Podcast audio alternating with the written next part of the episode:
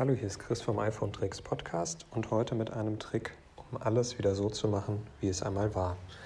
Denn mit iOS 15 gab es eine Neuerung in Safari, die vielen Leuten mächtig auf die Nerven geht, nämlich dass die Zeile, in der man die Webseiten eingibt, die Adressbar nach unten verschoben wurde.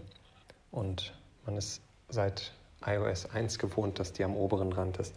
Wenn ihr das wieder so haben wollt, wie es einmal war, dann öffnet ihr Safari, tippt unten in der Adressbar auf die beiden A's, die links am Rand sind, und dann gibt es dort den Punkt Adressleiste unten anzeigen.